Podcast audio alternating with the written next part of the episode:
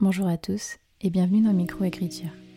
Je suis Élise Giraudot et je suis très contente de vous retrouver dans un nouvel épisode de ce podcast qui aide les auteurs et autrices à enfin mettre un point final à leur manuscrit.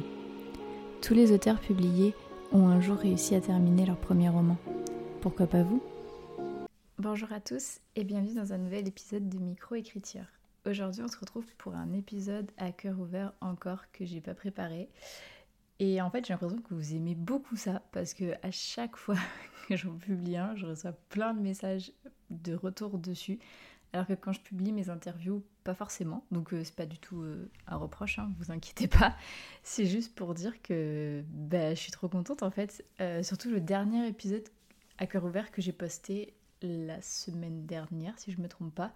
Je trouvais que c'était le pire épisode ever parce que vraiment il n'avait ni queue ni tête. Je parlais d'abord de bêta lecture et après de je sais même plus de quoi je parlais. Enfin, vraiment j'avais noté des idées complètement en vrac et euh, j'avais blablaté comme ça.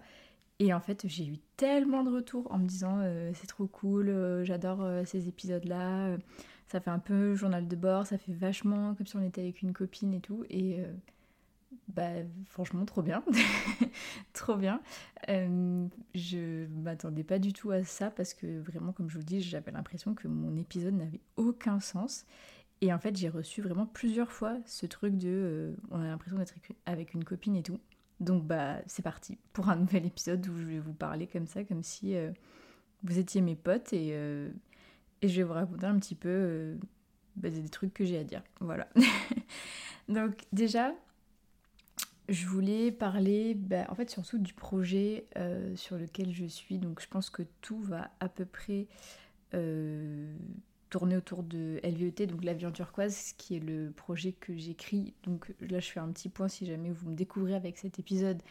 C'est un projet que j'écris sur le combat de ma petite sœur euh, qui s'est battue contre un cancer pendant deux ans.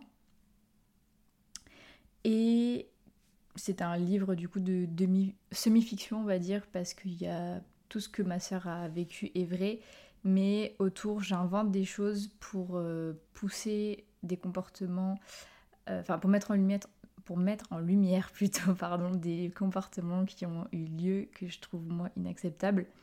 Et donc en fait je grossis les traits etc et j'utilise d'autres personnages pour euh, faire passer mes messages et pas faire que les vraies personnes dans la vraie vie se reconnaissent donc voilà, et c'est mon deuxième roman que je suis en train d'écrire. Alors c'est pas le deuxième roman de ma vie, mais c'est le deuxième roman que je vais terminer, j'en suis certaine. Le premier étant le premier tome d'une saga fantasy qui s'appelle Idélia, la prédiction des astres. Et voilà, en fait, je vais parler un peu de ces deux projets parce que je compare un peu mes deux expériences avec ces projets. En fait, je sais qu'il faut pas comparer ces projets. Donc déjà disclaimer, je sais. je sais qu'il ne faut pas comparer à ces projets parce que bah, c'est pas du tout le même genre. Euh, Idélia, c'est de la d'urban fantasy. LVET, c'est du contemporain. Donc vraiment, ça n'a strictement aucun rapport. Mais je peux pas ne pas, euh, comment dire, comparer mes expériences en fait d'écriture sans parler du, du genre et des codes, etc. Donc en fait, Idélia, je l'ai écrit, euh, je l'ai écrit pendant six mois. Donc j'ai écrit 80 000 mots en six mois. Euh, là, j'en suis à 87 000 mots en six semaines. Donc vraiment, en termes de vitesse d'écriture, euh, j'ai bien, bien, bien augmenté. Bon, après, il faut dire que voilà, j'ai perdu ma petite sœur en mars et depuis, je suis arrêtée. Donc forcément, j'ai beaucoup plus de temps pour écrire, alors que quand j'écrivais Idélia, ben, je, travaillais. Donc on ne peut pas vraiment comparer, mais je vois bien que j'écris beaucoup plus vite, que j'ai plus confiance en ma plume et que j'ai plus confiance en moi tout simplement. Euh, j'ai plus confiance euh, au niveau de la structure de mon livre. J'ai des, idées en fait. Enfin, je, par exemple, typiquement un exemple, euh, je me suis dit que la fin, j'allais un petit peu accélérer le rythme en donnant peut-être moins de détails et en faisant des, phrases plus impactantes parce que dans la vraie vie ça s'est passé comme ça. Les choses se sont accélérées. Et en fait ça c'est, euh, je sais pas si on peut dire que c'est une technique narrative, j'en sais rien du tout, mais c'est bref un truc que j'ai envie de mettre en place, que j'ai appris parce que ben, forcément au fur et à mesure je progresse. Et, et je prends plus de liberté avec ma plume, etc. Et en fait, ce projet, le fait de... Enfin, comment dire? Il y a des personnages que j'ai pas eu à inventer parce que bah, c'est des vrais personnages de, mon entourage avec euh, leurs qualités, leurs défauts, leurs contradictions, etc.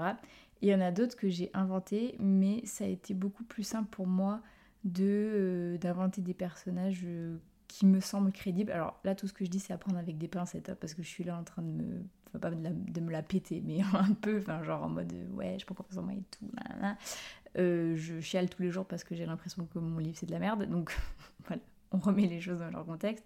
Mais c'est juste que j'ai quand même la sensation de mieux savoir faire les choses. Et vous allez me dire forcément, Elise, plus tu vas écrire de romans, plus tu vas maîtriser des choses. C'est normal. Mais bref, voilà, là je, parle, je fais mon petit journal de bord, donc voilà, ça y est, la, meuf elle est en train d'écrire un deuxième manuscrit, youhou, elle, parle de ses progrès, mais je pense qu'on est quand même plusieurs à être dans ce cas-là, donc, euh, ou peut-être si vous, vous en avez déjà écrit 15, vous allez vous reconnaître dans vos débuts, mais voilà, toujours est-il que je parle, voilà, comme je pense.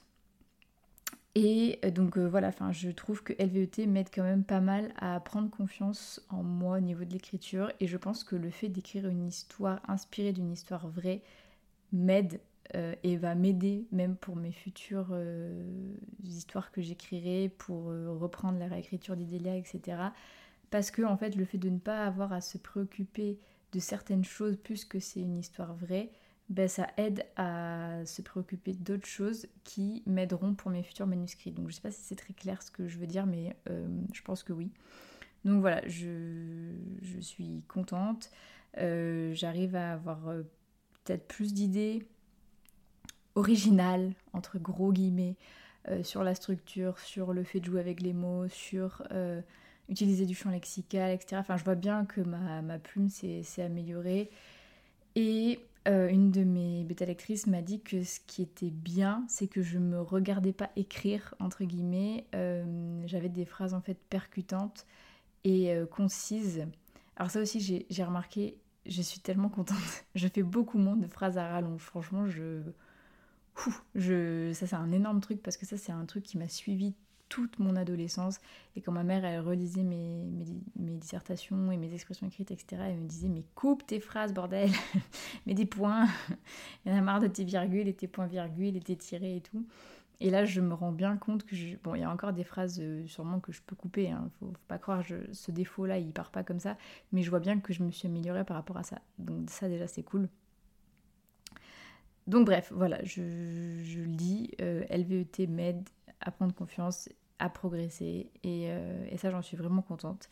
Euh, je pense aussi le fait que je sois en arrêt, euh, qui fait, enfin, ce qui fait que j'écris tous les jours et aussi que je lis beaucoup plus.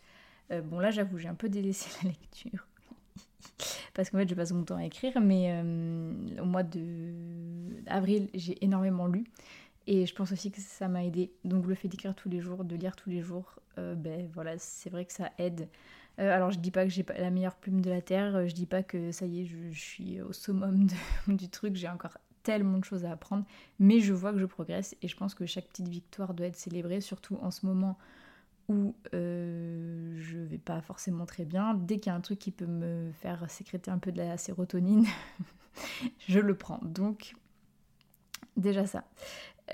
ensuite, gros changement euh, si vous me suivez depuis le début euh, de mon podcast, vous savez que euh, je suis normalement une jardinière en puissance, c'est-à-dire que je ne planifie pas ou très très peu mes romans. Donc je me suis lancée dans ma saga Idélia parce que je savais comment elle allait la finir.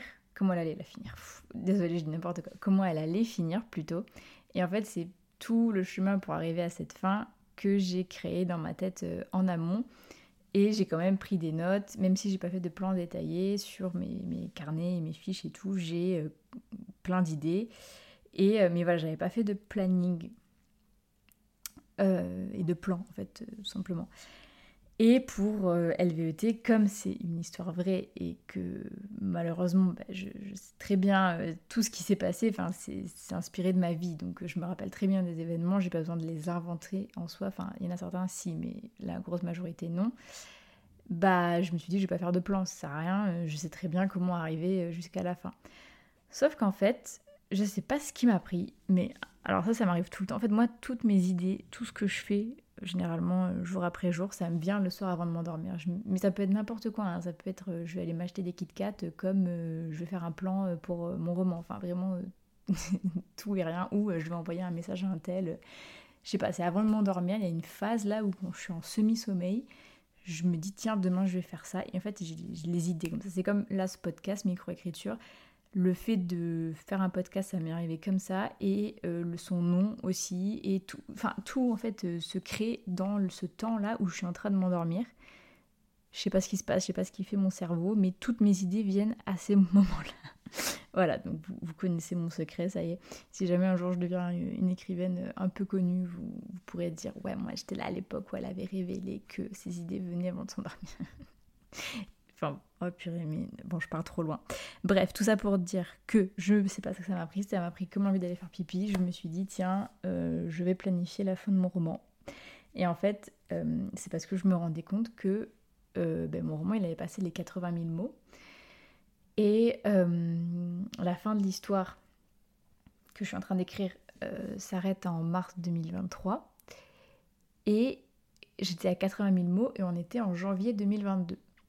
Et je me suis dit, t'as encore un an et trois mois à écrire, sachant qu'il ne s'est pas rien passé pendant ces un an et trois mois, c'est pas comme s'il y avait eu un événement en juillet, et euh, voilà. Et euh, t'es vraiment très très loin de la fin, quoi. Donc je me suis dit, je vais planifier pour voir combien mon manuscrit va faire de mots. Et en fait, euh, j'ai beaucoup aimé planifier.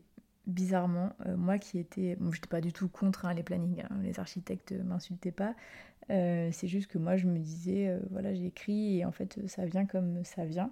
Mais en fait j'ai beaucoup beaucoup aimé planifier. Je trouve que ça m'a sorti une charge mentale assez énorme parce que hum, déjà je referai un épisode dessus quand j'aurai terminé d'écrire LVET, potentiellement quand j'aurai même fini la réécriture, etc. Mais ce manuscrit, bah, comme vous en doutez, il est très très euh, lourd à écrire pour moi, très très dur. Et en fait, il me grignote à petit feu. Euh, là, enfin, l'énergie que je pourrais mettre à faire mon deuil, euh, je la mets dans mon roman. Et du coup, bah, je suis vraiment épuisée par la vie en général. vraiment très très joyeux toujours mes épisodes de podcast. Mais je suis vraiment épuisée. Et le fait de faire tout ça, bah, ça, ça m'épuise d'autant plus de me replonger dans des souvenirs, des fois je me rappelle de certaines choses, etc. Et ça me fait, euh, ça me fait du mal. Mais bon, je, moi je suis hyper têtue, donc euh, quand je dis un truc, je vais jusqu'au bout. Et surtout ça, euh, je sais que c'était très important pour ma soeur d'écrire ce livre, on en avait parlé et tout, donc voilà, c'est même pas une question qui se pose. Je vais l'écrire, je vais le finir, je vais le retravailler, je vais le, en faire la, la meilleure version possible. Et voilà. Mais euh, le fait en fait de sortir tout ce que je devais faire, même si c'est des choses que je sais, puisque c'est ma vie, je me répète, je sais, mais euh, ça m'a fait beaucoup de bien. Et je pense en fait que je vais faire ça pour tous mes romans maintenant. Je vais les planifier avant de les écrire. Parce que au moins j'ai une trame, au moins je sais où je vais. À chaque fois que je commence un chapitre, je lis mon petit post-it sur lequel j'ai posé des idées voilà, ça veut pas dire que je fais pas de changement. Hein. Franchement, là, vous voyez, depuis que j'ai commencé à le planifier, j'ai écrit 5 chapitres. Il y a déjà des trucs qui ont changé. Mais ça, c'est quand même vachement mieux. Je trouve, en tout cas pour moi, qui ai tout le temps mis idées à la seconde. Donc euh, voilà, c'était ça c'était pour enfin en gros voilà le passage de jardinier à un peu architecte pendant l'écriture euh, expérience très positive pour ma part. Donc euh, voilà, je peut-être que pour un prochain projet, j'aurais pas du tout besoin de planifier. Genre si c'est un, si un peu un projet euh, doudou entre guillemets, je planifierai rien et ça viendra comme ça viendra. Mais je pense que pour les projets un peu voilà, enfin qui ont besoin d'être cadrés, ben, je pense que ça m'aidera. Donc donc voilà, après c'est pas dit aussi que je fasse pas tout le temps comme ça, c'est-à-dire partir en mode jardinière et quand je commence à arriver au début, au début, au milieu, je me mette à, planifier. Je sais pas, on verra. Mais en tout cas, cette nouvelle expérience d'architecte était vraiment euh, très intéressante pour moi et bénéfique surtout. Et ensuite, on en vient au dernier point que je voulais aborder. Euh, donc voilà, Idélia, euh, sa première version faisait 79 601 mots très exactement. Et là, j'ai pas du tout fini d'écrire mon, mon, roman, il me reste 24 chapitres et je suis à 80, 88 000 mots déjà. Et je pense, en fait, en faisant mes calculs, parce que hier, voilà, j'ai fait 24 x 4, parce qu'il me reste 24 chapitres à écrire, et j'écris à peu près 4000 mots par chapitre. Il me reste 96 000 mots, donc il me resterait plus de la moitié à écrire. En termes de mots. je ne sais pas comment je vais faire. Et, euh, en fait, c'est pour ça c'est une expérience complètement différente parce que Idélia, quand je l'ai réécrit, j'ai ajouté des mots. Donc là, je suis en train de faire la, cinquième, la quatrième réécriture ou la cinquième réécriture d'Idélia. Enfin là, c'est en pause, mais j'étais en train de la faire avant de commencer euh, LVET, qui est un projet qui, qui, est devenu viscéral pour moi. Donc j'ai tout mis en pause, le reste que j'étais en train de faire, et, je me suis mis sur ce projet.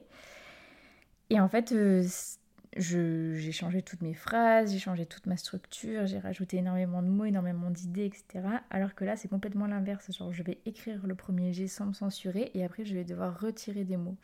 Et en fait, même si voilà, les deux projets sont complètement différents, comme j'ai dit, ça n'a rien à voir, euh, la fantaisie et le contemporain, c'est quand même des expériences vraiment, vraiment, vraiment hyper différentes. Et euh, je sais pas trop du coup, enfin, au moins après, je me dis, voilà, tu auras fait les deux, euh, tu seras rodé et tout, mais en fait, c'est vraiment bizarre ces, ces, trucs. Et en plus, c'est contre-intuitif parce que normalement, une fantaisie, c'est c'est ça qui a vocation à être des très très gros romans qu'on doit un petit peu raboter et les contemporains être un petit peu plus courts même si même si voilà tous les contemporains euh, sont pas euh, forcément petits mais bon 200 000 mots pour un contemporain ce qui est ce à quoi je pense que ça va aboutir c'est quand même beaucoup donc euh, je suis partie dans l'optique de tout écrire sans me brider et de voir après si je peux retirer des scènes, en fusionner, etc. Enfin, à la réécriture, quoi, genre en me, relisant.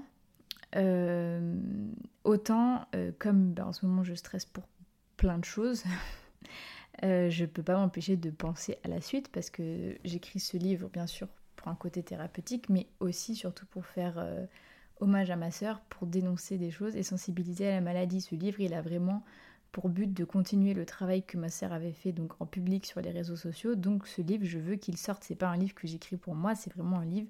J'ai envie qu'il vive et qui j'ai envie qu'une maison d'édition le porte loin en face de la com, etc.